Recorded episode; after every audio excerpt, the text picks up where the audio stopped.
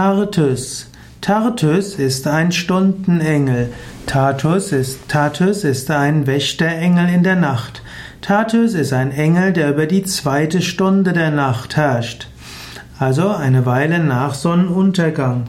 Denn in dieser Engelslehre beginnt die Nacht mit dem Sonnenuntergang und die Zeit zwischen Sonnenuntergang und Sonnenaufgang wird in zwölf Teile unterteilt und das sind dann die sogenannten Nachtstunden, von denen es zwölf gibt.